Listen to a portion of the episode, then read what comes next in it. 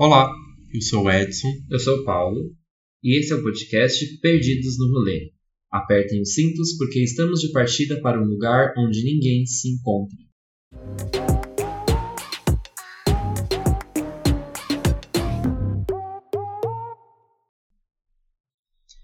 Bom, antes de mais nada, acho que vocês perceberam que hoje a Talita não está presente. Por forças maiores, ela não pôde estar aqui hoje e esperamos que no próximo semana ela esteja aqui. Estamos com saudades, amigas. Faz muita falta. É, é importante que vocês nos sigam nas nossas redes sociais, pessoal. No Instagram TikTok somos o Perdidos no Rolê Pod. E no Twitter, Perdidos Pod. Tá bom?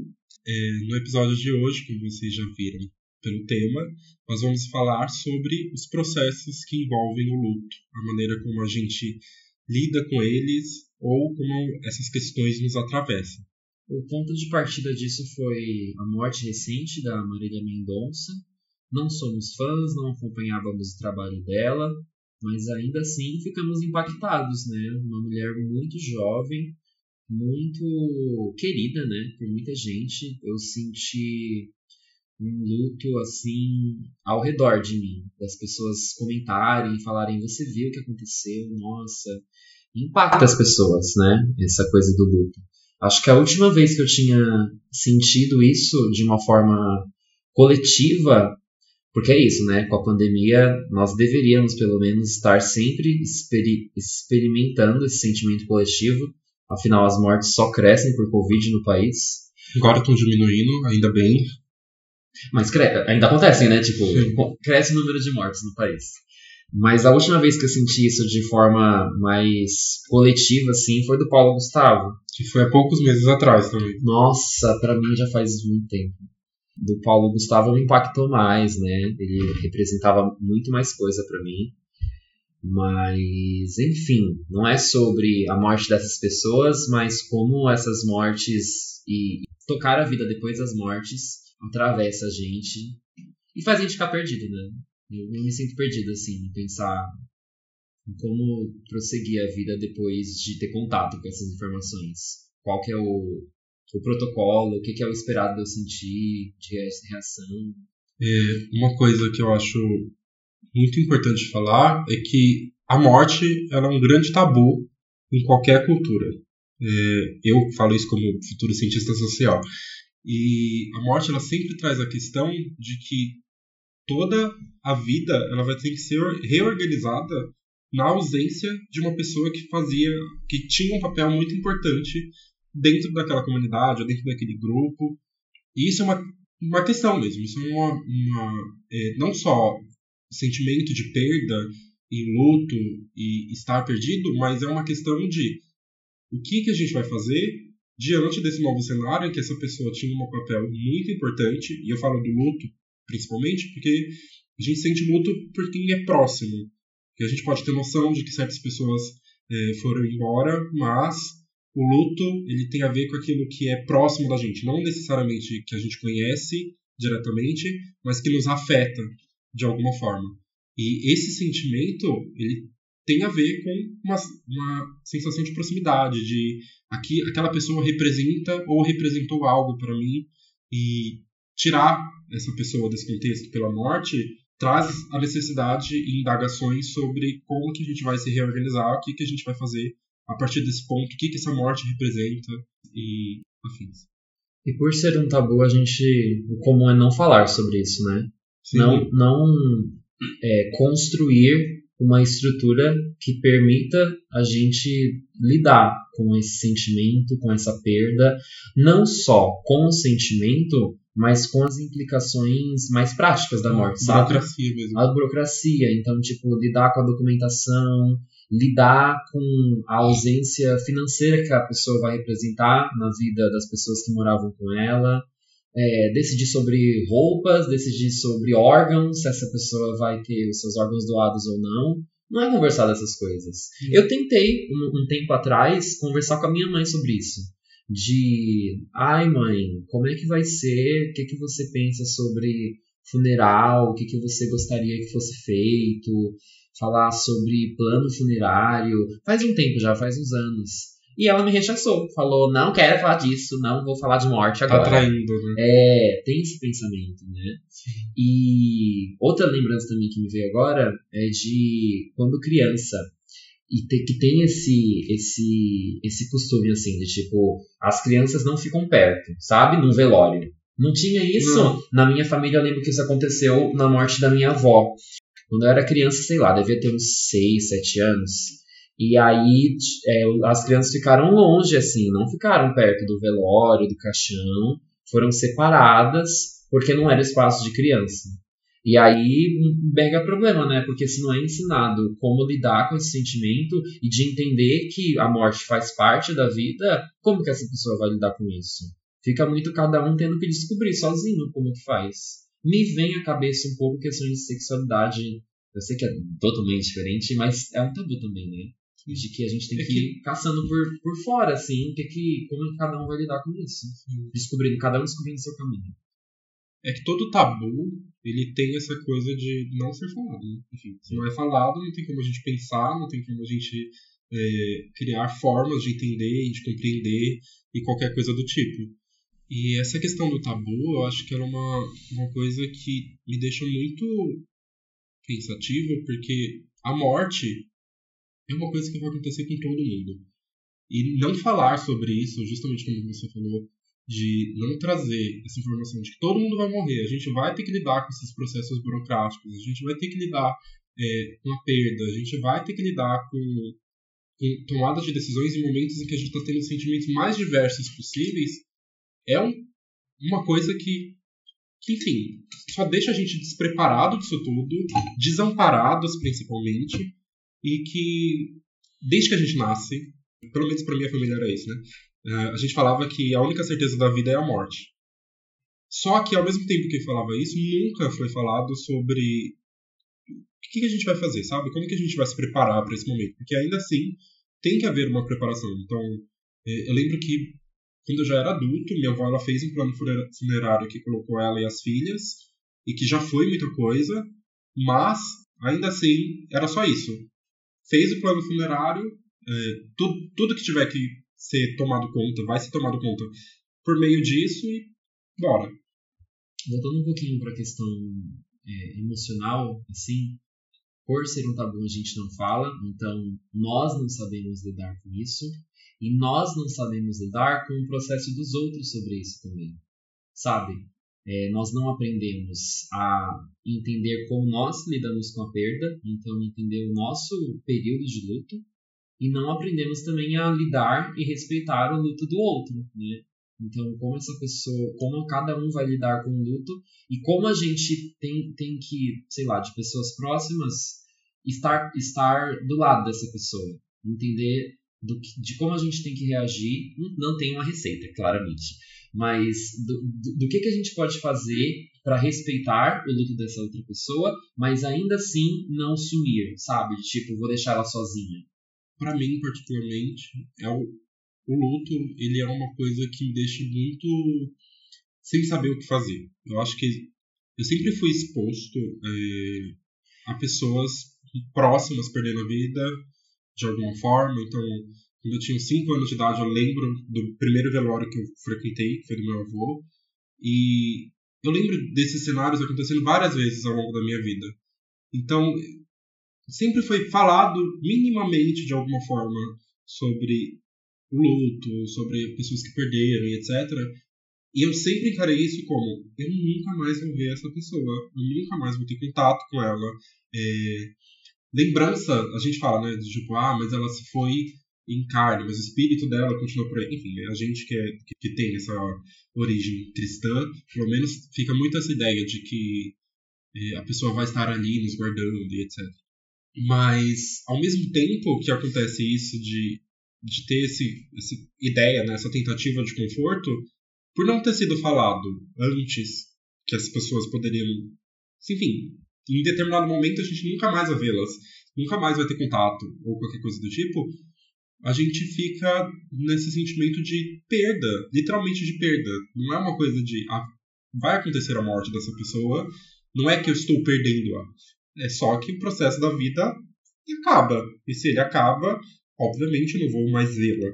Então, eu acho que no processo da morte, principalmente, falta um pouco de racionalização, sabe? De a gente entender que estar preparados emocionalmente para isso. É. Eu concordo. Eu ia falar praticidade, mas eu acho que racionalização é mais respeitoso.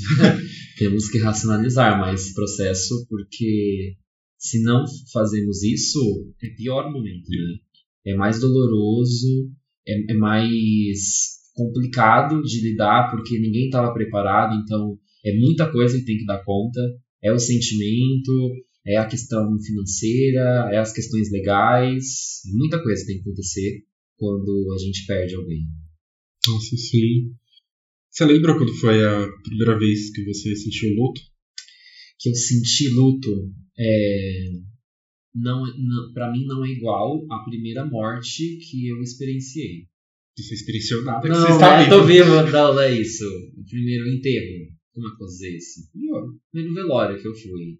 É, o primeiro velório que eu lembro que eu fui foi da minha avó materna. É, deveria ter uns 6, 7 anos. Mas não tinha sentimento de luto, de perda. Eu acho que era muito jovem para ter isso, sabe? É, não lembro. De, não lembro do sentimento. Eu só lembro assim de ter muita gente. A minha, minha família da minha mãe é muito grande. Então veio gente de todo lugar para o velório. Eu lembro de ver minha mãe chorando, que me impactou, ver minhas tias chorando, mas acho que eu, criança, não tive nenhum sentimento. Aconteceram alguns outros velórios na família, mas nunca. E aí entra né, nessa, nesse, nesse caso de, de como que eu, eu, eu lido com o luto, porque assim pessoas próximas a mim nunca aconteceu de morrer. Então, parentes um pouco mais distantes, um primo em segundo grau, pais de amigas, mais próximo a mim, não. Eu acho que um que eu posso dizer, né, com o maior respeito possível para todos que perderam seus entes queridos, mas acho que um processo de luto que eu vivi foi a morte do meu cachorro, do Rex. É um luto, de é um luto forma. também, né? Em 2018 ele morreu. O Rex me acompanhou por 13 anos da minha vida. Então eu peguei ele, minha família pegou ele quando eu era adolescente. E aí, assim, foi um animalzinho que eu aprendi a amar. Acho que primeiro que aconteceu isso. Eu era muito apegado a ele, vi ele crescer, cuidei dele. E aí é, foi, foi tenso também porque ele estava muito doente no final da vida. E eu venho de uma família que não tem o, o, a cultura de levar no veterinário, sabe? Eu nem muito. Ai, gente, eu tô me aprofundando numa história que não tem nada a ver, né? Mas enfim, rapidinho. Eu lembro quando eu levei o Rex no veterinário, que ele estava doente. E minha mãe foi junto. E ela falou: Eu nunca fui no veterinário. É a primeira vez na minha vida que estou indo. E é muito estranho. Minha mãe tem 50 anos, gente. então, para vocês verem, né, como questões de classe elas mudam assim. Muita, muita coisa na nossa experiência de vida. E aí. Mas enfim, aí a gente levou no veterinário, viu que não tinha jeito, que ele não ia ficar bem, e a recomendação foi a eutanásia. Só que é muito caro. É muito caro você fazer esse procedimento você pagar para o consultório, o hospital, é, lidar com o corpo, né? Não sei nem como é que fala. Tipo. E aí eu tive que fazer isso por fora. Então eu fui numa, numa enfermeira, eu acho, que trabalhou já com isso. E aí ela fez esse processo da eutanásia, aplicou lá a injeção. E depois eu mesmo enterrei o meu cachorro. Então, para mim foi muito mais visceral assim, essa, esse processo da morte, porque eu vi tudo acontecendo, eu enterrei o cachorro, e aí eu fiquei dias assim, acho que foi semanas na verdade, pensando em. Nem sei o que, que eu fiquei pensando, sabe? Mas para mim foi muito individual. Porque. Ah, eu acho que eu era o mais próximo dele. Sim. Então, o, o processo de luto que eu vivi ali foi muito mais pessoal e não sabia nem colocar em palavras, sabe? Mas eu acho que isso também tem a ver com o fato de nenhuma pessoa próxima nos seus momentos de consciência já de ser que tem consciência das coisas que estão acontecendo, de não ter nenhum parente próximo que tenha sido perdido e etc. Mas enfim, luta é luto, a gente sente isso por perder alguém ou por perder um animal, é, independente se é uma pessoa ou um bicho. É, meu processo de luto, eu, eu lembro que quando eu era criança, lá para os anos 2000, acho que foi em 2000, eu perdi minha avó paterna, e foi mais ou menos isso que você falou da sua avó. Então, a gente foi no velório, é, eu lembro que eu fiquei muito chocado de, de perceber que tinham pessoas que estavam chorando e outras pessoas que estavam rindo e que estavam fumando, bebendo, umas coisas assim. Isso eu acho que foi um choque, mas eu não tive esse processo de luto. Eu não era próximo da minha avó paterna, nem nada do tipo. Apesar da gente morar, eh, nos últimos dias de vida dela, ela morou eh, na minha casa. Então, apesar disso, eu não, tinha, não tive esse sentimento de, de perda, de entender o que era o luto, nem nada do tipo. Mas no ano seguinte, meu avô eh, materno, ele faleceu, em 2001. E dele eu era muito próximo, sabe? Então eu lembro que tava todo mundo na casa da minha avó, porque ele já estava internado, ele estava muito doente, ele tinha chagas, então é, ele estava muito mal já, já estava internado, a gente já sabia que ele estava. A gente não, né? minha família já sabia que ele já estava nos últimos dias e etc. E eu lembro de estar lá na casa da minha avó, minha avó não estava presente, tava eu, eh, minhas irmãs e uma prima minha, e do nada chegou minha avó e falou. É, e falou pra minha prima mais velha, que na época eu acho que ela já tinha uns 18 anos. Ela parou e falou: é, Seu avô faleceu. Eu não sabia o que era essa palavra faleceu. Mas naquele momento eu sabia que eu nunca mais ia ver ele. Então eu acho que meu primeiro processo de, de luto ele foi muito novo. Então essa coisa de perceber que a vida acaba, é, de que a vida é finita, essas coisas do tipo foi uma noção que eu adquiri muito cedo. Então eu acho que desde então é, os processos de perceber a morte, de perceber a vida, me foi afetado de alguma forma, sabe? Isso me impactou em várias outras áreas que a gente vai falar um pouco mais pra frente. E como que foi na sua casa depois que isso aconteceu? Tipo, era, era o seu avô materno, né? Então, você sempre foi muito mais próximo da sua mãe, da sua avó. Como foi? Tipo, Teve conversa sobre isso? Eu lembro que. Não sei se era uma coisa da minha família ou alguma coisa do tipo, mas é, foi todo mundo pra casa da minha avó, tipo, a família inteira, tinha, sei lá, umas 30 pessoas, na época a família era unida e etc. Então tinha muita gente dentro da casa da minha avó e fez muita comida, essas coisas assim, porque, enfim, minha família é, materna inteira ela vem do Nordeste. E pelo que me falaram, não sei se isso é uma verdade, é, no Nordeste tem muito essa coisa de, depois do velório, se reunir a família para poder lembrar dos momentos bons que se teve com a pessoa, sabe? Da minha avó aconteceu isso também. É, e depois que teve isso, é, que teve velório, sepultamento, etc., a gente se reuniu na casa da minha avó. Eu lembro de ficar muito mal. Eu lembro de ir pra. Avó ele usava um chinelo que era uma Raider, que tinha uma tira em cima. E eu lembro de ir para casa, pro quarto da minha avó, sentado ao lado da cama que ele sentava, que ele deitava para dormir, e ficar olhando, olhando pro chinelo dele. E todo mundo na cozinha, conversando, etc. Enfim, todo mundo muito triste, muito abalado, mas eu lembro de estar tá lá, olhando pro chinelo dele, sozinho no quarto. E foi isso. Depois as pessoas chegaram para falar, tipo, ah não, ele não vai voltar, e etc. Enfim, eu tinha acho que 5 anos de idade em 2001. E me explicar que ele não ia voltar, que ele tinha partido e essas coisas todas. Mas foi isso a conversa, sabe? Tipo, no dia seguinte já não se falava mais. Ah, é, era tudo, tudo muito breve, sabe? Tipo, perdeu, a gente sofre um luto, mas um luto rápido, ele não pode demorar muito. É, quer dizer, o luto ele demora, mas falar sobre, sobre como está sendo a vida, como que as coisas estão acontecendo depois que a pessoa parte, era uma coisa que não era falada. É. Nessa parte, acho que o que eu lembro, assim, do que acontece depois vem um pouco da, vem um pouco da religião também, né? Não sei se chegou a ver isso você, Edson. Mas eu lembro de, assim, em alguns momentos, a minha mãe e as minhas tias conversarem sobre isso. E aí eu, eu lembro de ficar, assim, ouvindo elas falarem que sentiam muita falta, mas sempre traziam uma questão da religião. Então, tipo assim, ela tá num lugar melhor. A minha avó, ela teve derrame, eu acho. Então, o último ano de vida dela foi bem difícil, ela estava acamada, estado, é, não falava mais, essas coisas. Aí, sempre o discurso era assim, ela tá num lugar melhor. Ah, engraçado, porque todas eram católicas. Família da, da minha mãe, todas católicas. Mas a minha tia sempre falava de uma presença. Tipo assim, ela ainda tá aqui com a gente. Ela, ela dizia que falava com ela. Então, tipo assim, oi, tá tudo bem? Quando ela sentia, sabe, a presença. Então, tem, tem isso, né? De a religião também é uma parte importante. É... Um conforto, né? É. Que a gente acha, por meio da religião, que não acha em outras esferas. Até mesmo na família. É verdade. Muitas vezes. É verdade. Um outro episódio que eu lembrei aqui, que enfim, não que eu lembrei, né? Que foi o, acho que foi o processo de maior maturidade em que eu tive contato com a morte, foi no ano de falecimento da minha mãe. É, minha mãe ela faleceu em 2015.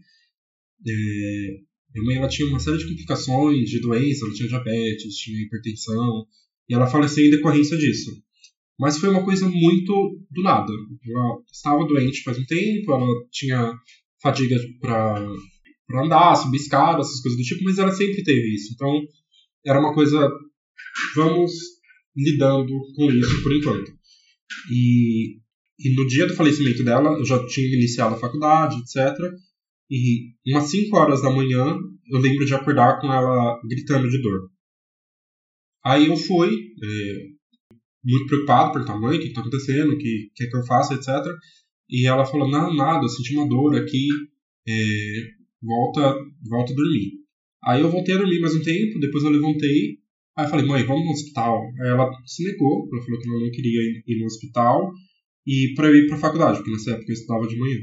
Aí eu fui para a faculdade e lá pro final do período eu comecei a receber uma série de ligações. Até que eu recebi uma mensagem da minha irmã mais nova. É, e ela falou: é, Júnior, minhas irmãs elas me chamam de Júnior. Júnior, é, a mãe tá mal, vem para casa. E nesse momento foi um, um, sentimento muito de angústia, de desespero e de não sei o que fazer, porque eu estudava em outra cidade e de tentar correr para chegar em casa e no meio do caminho tentando chamar ambulância, tentando chamar gente para levar minha mãe para o hospital e nada dando certo, nada dando certo, até que que eu recebi uma mensagem da minha irmã falando: a mãe faleceu. Nesse momento em que eu recebi essa mensagem, eu acho que não era nem era muito cedo ainda. Enfim, eu lembro de receber essa mensagem de uma amiga minha que tava que decidiu me acompanhar até em casa, porque eu estava muito angustiado, muito desesperado mesmo. E quando eu recebi essa mensagem foi uma coisa de o que, que eu faço? O que, que eu faço, sabe? Que, mas é verdade? Como assim? Inclusive de questionar o evento. E eu lembro que eu cheguei em casa, tava com polícia, tava com ambulância, tava com o marido da, da minha madrinha, enfim, é, no portão de casa. E eu lembro de entrar e ver minha mãe deitada no chão da cozinha, os paramédicos já entrando, pegando a maca e levando ela, e falando: é, alguém tem que ir junto. E a única pessoa que tinha para ir junto que fosse maior de idade era eu. Então eu lembro de entrar na ambulância, ficar desesperado e torcendo até o último minuto para que ela tivesse viva de alguma forma, sabe? E eu fiquei lá durante muito tempo, eles, enfim, tentaram fazer os procedimentos, é, desfibrilador, essas coisas todas, e eu recebi essa mensagem, e eu tava sozinho até então. E eu que tive que dar a mensagem para as pessoas de que minha mãe tinha falecido, eu que tive que cuidar de toda a parte burocrática, de é, no hospital, dar baixa no corpo, reconhecimento de corpo, ir pro, levar, assinar a documentação para ir para o IML, depois do IML é, assinar o laudo do, do médico, levar para funerária, enfim, todo esse trâmite foi eu que, que tive que cuidar. Então, nessa fase adulta, esse contato com, com o luto dessa forma, eu acho que. Não sei, eu acho que foi uma coisa muito conflituosa, muito estranha, porque era um momento em que eu não podia sofrer ali, porque se eu sofresse as coisas não iriam acontecer, não ia ter velório nem nada do tipo, ao mesmo tempo que eu tinha que resolver todas as coisas e que meus sentimentos estavam estilhaçados, eu estava estilhaçado, é, minhas irmãs é, não consegui vê-las porque elas não podiam estar presentes em tudo isso, porque elas estavam muito mal e enfim, eu fiquei muito isolado no meio desse processo todo, eu tive que ir para casa de uma de um parente, porque lá era mais perto do IML, enfim, essas coisas todas. E de, no meio disso tudo, não poder sofrer, sabe? Porque até então o luto, quando eu sentia de outras pessoas que eu perdi no meio desse tempo, era muito no velório, sabe? Que você vê que conclui ali, a gente vai sofrer um pouco e depois passa. E eu acho que perder minha mãe e ter que fazer tudo isso no meio do caminho é, foi um processo de não só viver esse luto, mas entender que a vida acaba. E eu acho que esse foi uma coisa que mais ficou presente em mim depois. A vida acaba. E a gente vai sofrer por tudo isso, vai, vai sofrer muito, vai sentir muita perda e etc. Só que passa, uma hora passa. Eu te conheço já há mais de 5 anos e é a primeira vez que eu escuto a história completa. Sério? Sabia? Essas é traumas, partes, né? É, essas partes assim, de tipo, do que aconteceu, de você saber da notícia, de você vir pra cá, essa parte eu não sabia. E eu conheci vocês, você e a sua família, um, mais ou menos um ano depois que uhum. teve, né? O falecimento. E eu identifico, não na época, né? Mas hoje em dia que vocês ainda estavam em processo de luta. De, era difícil falar e quando falava era com muita emoção. Já presenciei vocês todos chorando, é, juntos, assim, ouvindo a música, se lembravam ela. E, e, é babado, né? É por isso que eu falo, gente. Eu, eu tenho muitos receios assim, de falar sobre esse assunto, porque dessa forma assim eu nunca vivi. Eu perdi meu cachorro, foi isso. Passou algumas semanas, eu fiz tatuagem no meu cachorro, posso mostrar depois, mas é, foi isso para mim, a experiência. E, e para mim é muito. Ai, é difícil acessar, sabe? E aí volta naquilo que eu falei eu, eu fico pensando também como é, reagir com o luto das outras pessoas, sendo que eu próprio nunca vivi. Porque eu acho que tem essa questão de tentar lidar, porque eu acho que ninguém lida com luto, a gente tenta. É, porque para mim luto é muito sentimento, sabe? Então é uma coisa que a gente vai sentir pro resto da vida se a pessoa foi importante, é, se ela esteve presente na nossa criação, na nossa formação, enfim. Se era uma pessoa próxima da gente, é uma coisa que a gente sempre vai sentir. Em alguns momentos mais, em alguns momentos menos. Eu acho que no período muito próximo da perda da pessoa e que ela morre, é uma coisa muito agonizante, é uma coisa que a gente perde o chão, a gente não sabe o que fazer, mas vai melhorando. Mas esse sentimento volta. E eu acho que isso é uma coisa não importante, mas eu acho que é interessante de falar, que a gente nunca para de sentir o luto. Vai ter momentos da nossa vida, e em diversos deles eu já me peguei pensando que, nossa, seria muito legal se minha mãe estivesse aqui. Uhum. Quando eu passei na USP, por exemplo, eu queria muito que minha mãe estivesse presente. Porque eu sabia que não era uma vitória minha, era uma vitória nossa. Ela que me permitiu muita coisa para que eu conseguisse estudar e que valorizasse meus estudos e etc. E, e é isso, sabe? Então tem vários momentos em que volta esse sentimento, mas de outras formas, sabe? O saudosismo, é, uma forma de tentar. de pensar, nossa, o que, que minha mãe acharia de mim hoje? Porque minha mãe faleceu sem saber que eu era uma pessoa homossexual. Então, é, o que, que minha mãe acharia do Paulo? É, da casa também, Da né? casa. Né? Que a gente fez várias mudanças na casa. É, porque hoje em dia eu moro na casa que eu cresci a minha infância inteira. E de ficar pensando nisso, sabe? De, nossa, o que, que ela ia achar disso? O que, que ela ia pensar daquilo? Ou senão, nossa, ia ser muito legal que ela tivesse aqui nesse momento. É... Enfim, é isso. Ai, não fica assim. Gente, eu acho que todos os episódios do podcast o Edson chegou em algum momento. Emocionado, talvez.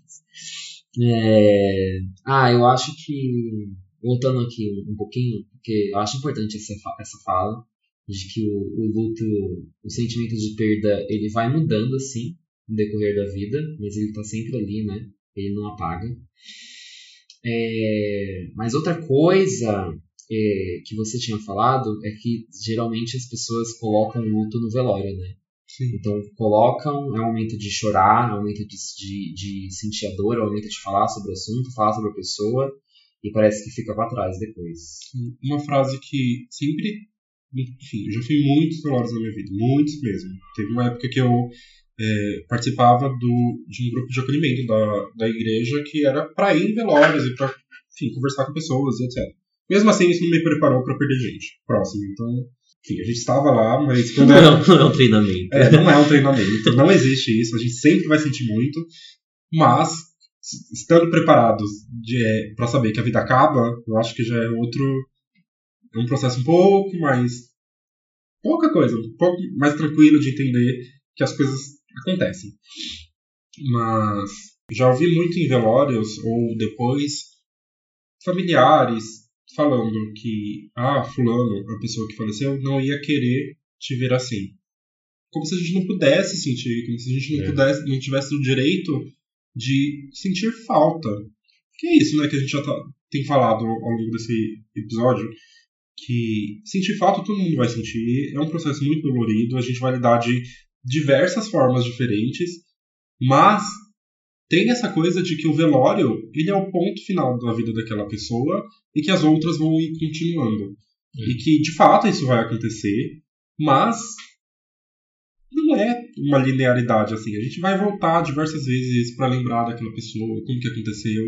E esse sentimento todo, as pessoas negam, sabe? Já vi várias vezes é, um pessoal falando sobre a morte da minha mãe, falando que para uma tia minha, ah, mas você você tem que seguir, você não pode ficar sentindo falta dela desse jeito, você vai ficar com depressão é, e coisas desse tipo.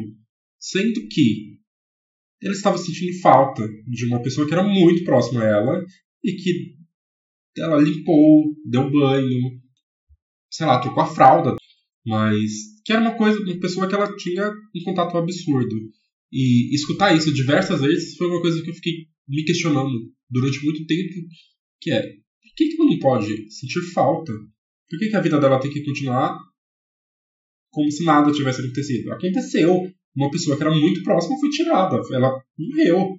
Essa frase é uma coisa que até hoje me incomoda muito quando eu escuto de ah, estava no tempo, é, chegou a hora dela, ou se não, foi a vontade de Deus, ou se não, é, ela não, queria, não iria querer te ver assim, é, ou qualquer coisa que seja relacionada dessa forma, eu fico muito pensativo e às vezes até nervoso, sabe? De, de escutar e falar, mano, a pessoa está sentindo luto, ela está sentindo, ela está. É falta isso, é um sentimento que uhum. não tem controle, sabe? Parece. Eu não, eu não queria falar é, assim, vou falar tipo o que parece, mas o que pode ser. Parece palavra vazia, sabe? De tipo, fique bem. não, tudo, tudo bem, fique bem.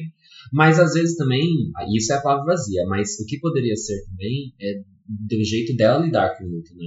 Sim, então eu... pode ser tipo, no processo pessoal dela é tentar deixar isso para trás, tentar viver depois disso. Sim. E achar que falar isso para você é cuidar de você, né? Uma coisa que eu senti, ouvi muito isso quando minha mãe falou. Minha mãe era uma pessoa muito querida na igreja que a gente frequentava e tudo mais. E eu lembro das pessoas ficarem muito tristes sobre a morte dela até a missa do sétimo dia. Depois da missa do sétimo dia, era quase como se fosse. A gente já falou, a gente já teve o luto de sete dias aqui, vida que segue, vamos lá. É, fulano, pra mim, isso, né? O padre falando, ah, vai, ajuda a pegar a coleta da igreja, sabe? Umas coisas assim, como se nada tivesse acontecido. Eu não estava bem para isso. Eu queria sentir o meu luto não por uma semana. É a minha mãe. Eu não conhecia a minha vida até então sem ela.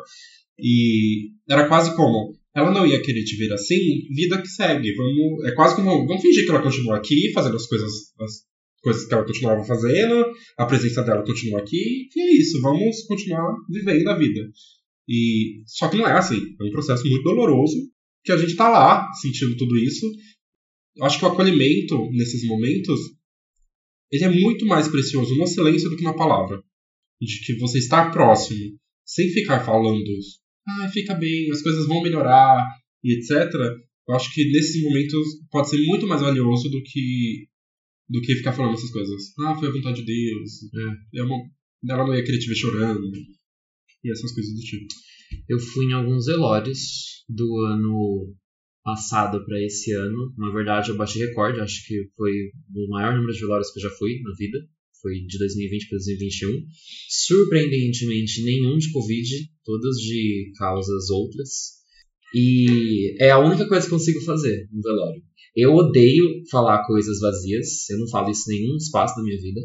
Então, nem bom dia, gente. Se eu não, se eu não quero desejar realmente um bom dia pra pessoa, eu não falo nada. Eu falo oi.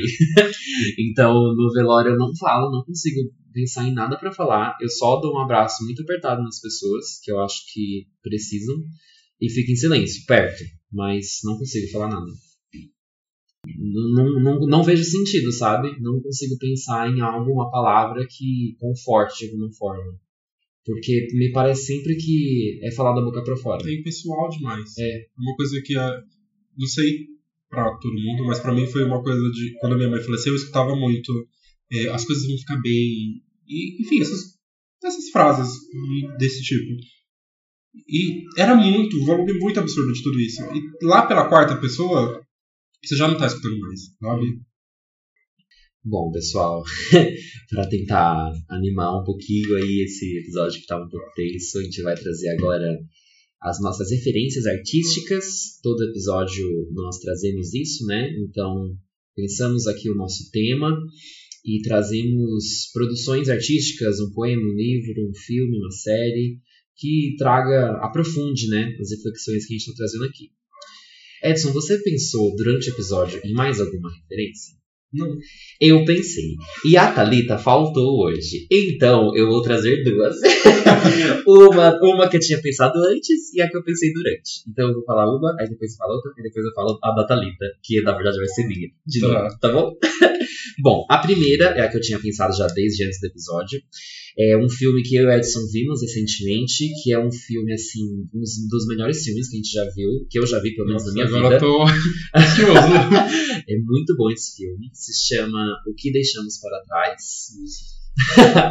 é um filme que foi lançado em 2020, tem no Netflix para vocês acessarem. É um filme estadunidense, eu descobri, não é inglês como gente tinha pensado, mas é que é, o, é um filme, ele retrata um casal é, sudanês que está é, vivendo em uma cidade inglesa, mas o filme é estadunidense.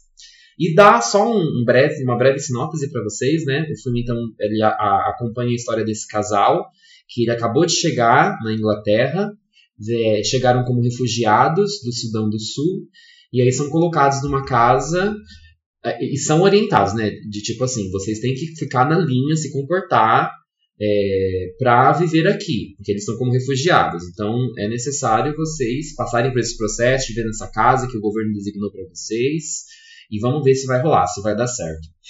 É, eu vou tentar falar de uma forma muito assim geral, para não dar muito spoiler, mas claramente eles estão passando por um processo de luto, de terem deixado a vida toda deles para trás, assim, abandonaram tudo para fugir de uma situação que parece que é meio de guerra, né? É. Eles viviam ali e aí vão para viver nesse lugar, então deixaram tudo para trás. E ao longo da história do filme, nós temos consciência, te- temos conhecimento de que eles perderam pessoas nesse deixar para trás. Não só perderam, deixaram, mas perderam, viram elas morrendo. E isso invade muito eles durante a história. De uma forma muito simbólica, sabe? Às vezes aparecem pessoas assim, onde eles estão vivendo, pessoas de fundo assim, que são pessoas mortas, que acompanham eles. Muito spoiler É já. muito spoiler, né? Mas é, eu tava pensando então sobre, sobre esse filme, assim, antes de começar a gravar o episódio, que eu, eu imagino, eu não passei, como eu falei já, já algumas vezes, por esse processo de luto hum, de, com pessoas, né, com seres humanos, mas eu acho de que essa presença ao mesmo tempo que tem aquilo de. que falam muito na minha família, tipo, a pessoa tá comigo, sabe? Guardei o amor dela, guardei a, as lembranças boas, mas existe a lembrança que ela morreu. E eu acho que essa lembrança é uma coisa muito pesada, sabe? De se viver com isso. Uma coisa que persegue, né? Que persegue. E esse filme, sobre luta, esse filme me passou isso.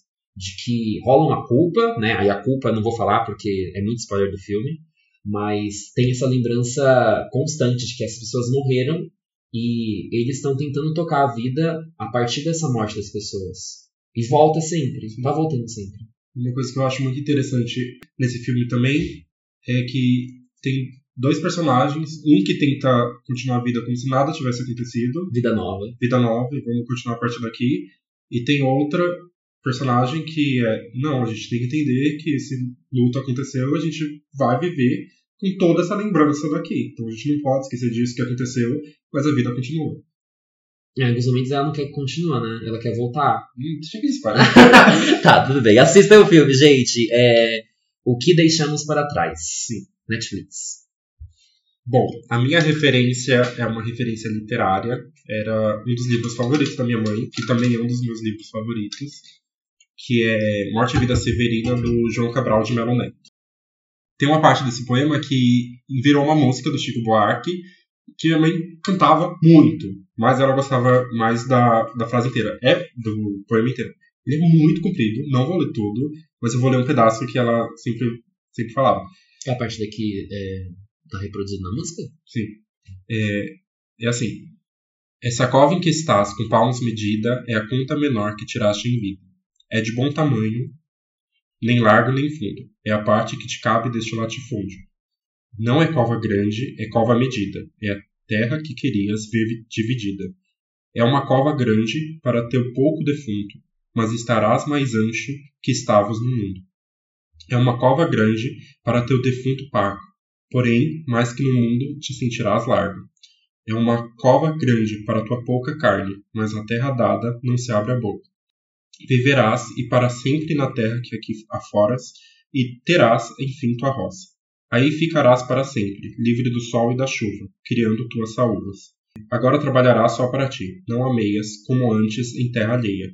Trabalharás uma terra da qual, além de senhor, serás homem, jeitor e trator. Trabalhando nessa terra, tu sozinho, tu, tu empreitas. Será semente, adubo e colheita. É, eu trouxe esse, esse poema porque minha mãe adorava muito isso, é, principalmente a música do, do Chico Buarque. Ela ficava.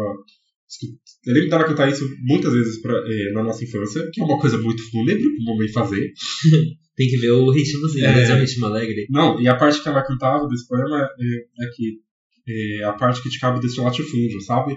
Então, desde criança, sabe, eu sei o que é latifúndio por causa da minha mãe que ficava é, cantando essa música e ela já chegou a ler em alguns momentos pra gente é, poema. Mas, é, quando ela faleceu, é, esse livro ele ganhou um novo significado, sabe? Porque conta a história do Severino, que, que era um, um retirante do Nordeste, que tentava alcançar um espaço de melhor vida e etc. E isso foi a história da mãe, sabe? Ela saiu de Natal em condições muito precárias e ela veio para São Paulo tentar uma vida nova e etc. E no meu processo de luto, nas primeiras semanas em que minha mãe tinha falecido, eu ficava muito com esse livro na minha cabeça. Muito, sabe? E muito com aquela parte inicial de meu nome é Severino, filho de Maria, mas tem aquele outro Severino que também é filho de Maria, etc. Mas principalmente essa parte de da cova, de lembrar desse momento. Que tem isso. É, você está morrendo, mas por uma infelicidade do destino, isso daqui vai ser o pedaço de terra que você tem. E que você vai ser senhor da sua vida na morte. Enfim, é, esse livro me traz um misto de sentimentos muito grande e, e me deixa muito pensativo até hoje, sabe? De pensar na morte, pensar na, na vida. Que tem uma outra parte desse livro que é muito bonita também, que, eles, que é quando eles vão. É, uma comunidade vai levar presentes para um recém-nascido. Porque não só na morte tem um ritual, mas também na vida. Então, é, a, se eu não me engano, é logo em seguida dessa parte que fala do, da morte que está enterrando uma pessoa, etc. Aí depois vai falar sobre tem que comemorar a vida também, sabe? É, tem essas coisas de luto, mas também a vida, é, não só desse recém-nascido, mas também de outras coisas. Então, por exemplo, Severino ele buscava água, buscava terras férteis. É, e é isso, sabe? De, a gente sabe que o, o nosso fim, é, essa parte que nos cabe do latifúndio, mas ao mesmo tempo que a nossa trajetória também é em busca de águas e terras férteis. Isso é muito bonito esse poema. Eu, eu li no ensino médio, nunca mais eu retornei a ele. Retorne. Mas eu lembro que a história dele é muito sofrida, né? Dele, da família dele, de todos ali. E esse trecho específico que você é, recitou me fez pensar que, tipo assim, é, foi uma vida toda de privações, uma vida toda buscando um lugar melhor. Se eu não me engano, ele não morre assim. Na privação que ele morre, né? Não tem uma coisa assassinada, assim, uma coisa assim? Lembro mais. Não lembro. É. Mas lembro que, tipo, era muita fome, era muita dificuldade, assim, por conseguir sobreviver. E ali, nesse trecho, parece que encontra um lugar, sabe? Onde não tem essa privação. É um lugar dele. Ele vai ser senhor dessa terra, vai ser semente na terra. Eu acho poético até essa parte de que fala que essa terra ela vai ganhar vida por meio da sua morte. É. Porque no processo de decomposição do corpo vai voltando nutrientes, eh, essa terra vai ter mais coisas para, enfim, outras plantas nascerem ali. E. Não sei, não é um conforto, mas é uma perspectiva de que não- as coisas não param. É. O sentimento fica, mas as coisas não param. Uhum. Que é um- uma explicação geralmente religiosa, né? Mas nesse caso é científica. Tipo, isso acontece Racional. mesmo. Racional. Racional. Legal. Gente, última referência artística antes de acabar, rapidinho. Que mais animada, por favor. Mais animada. Nossa, você falando me, me lembrou já de outras referências, mas eu não vou falar só de uma. Nossa, morte É. a gente tem referência. Pois é. E não fala sobre. Não fala. Eu vou dar a referência de um clipe de uma música que a gente gosta muito aqui em casa. de uma cantora que a gente gosta muito. Não sabe quem é? Se chama Amor para Recordar, da Gabi Amarantos com a Ai, Lineker. gente. A música eu não tô lembrado muito bem, gente. Eu não vou recitar a música, mas o clipe, pra mim, é o que. as- a- a- Assim, as imagens do clipe estão muito vivas na minha cabeça. Eu já vi umas três vezes o clipe, as três vezes eu chorei. É, e na, no clipe mostra assim a história, mostra a imagem, né? Acompanha assim a história de uma mãe com seu filho, que é a Gabi Amarantos, com o filho dela, que é o filho dela de verdade, né? Não é um ator, uma criança de uns 9, 10 anos. E eles na região do Pará, porque a Gabi Amarantos é do Pará. Tipo, muito bonitas paisagens, a casa onde eles estão vivendo. E aí no começo do clipe é isso. E aí depois corta pra esse menino crescido. E assim, o ator que pegam pra fazer ele crescido, dá pra entender que é ele, mesmo que não tenha escrito, sabe? O cabelo, o óculos, é muito parecido. E aí ele não tá mais no Pará, ele tá em algum São lugar Paulo, eu acho. talvez São Paulo, né? Tá numa cidade e ele tá ali com a Lineker, que é a outra cantora da música. E eles estão lá interagindo num romancezinho. E aí se descobre no meio da música que a mãe morreu. Ele recebe o telefonema. E aí mostra as duas cerimônias de luto, assim, de velório, né? Desse, desse momento. E é muito bonito, gente. Eu tô. Olha, eu tô falando, eu tô me arrepiando, querendo chorar de novo. Eu nem tô vendo o clipe, mas tô imaginando as imagens na cabeça. No Pará, onde ela morre, é todo um, um ritual assim, que colocam flores junto com ela, colocam ela num rio, as mulheres começam a cantar, ai, tô chorando, começam a cantar assim, cânticos católicos, né? E é muito simbólico, assim, tra traz todo um significado cultural do que está tá, tá se fazendo ali. E ele não tá ali, né? Ele tá em outro espaço, não consegue acompanhar o velório da mãe. Mas ele tá com a Lineker, com a companheira lá dele nesse, nessa história. E aí, lá no, na, com a Lineker, eles acendem velas e, e eles ficam dando as mãos, né? Ela começa a cantar. E a música em si, ela traz essa questão do, do amor para recordar, né? Tipo, de, dessa, dessa recordação, a recordação do que se foi. E, e é isso, né? Como existem várias formas, assim, de viver o luto, é, mesmo que não seja o espaço do velório, mas tem, tem, tem várias possibilidades. Mas é muito bonito, gente, esse clipe. Nossa, assim, mas é de chorar. É triste, assim, de ver. Mas é um triste bonito. Sim. Agora, ao contrário do Paulo, eu vou ler um trechinho da música. Não, muitas referências. É, essa música é muito linda, muito maravilhosa. E ela fala assim, na primeiro verso. Talvez você não lembre mais de mim, talvez você não queira mais lembrar, mas saiba que eu não te esqueci, prefiro ter amor para recordar. De tudo aquilo que a gente viveu, de tudo aquilo que você me deu, eu sei, foi o destino que não quis. E apesar de tudo, a gente foi feliz. Aí no refrão ela fala: Bem de leve, no meu peito, a nossa canção vai tocar. São amores, não tem jeito. Sim, a gente vai se encontrar. E é isso, sabe? Eu acho que essa música é muito simbólica por falar.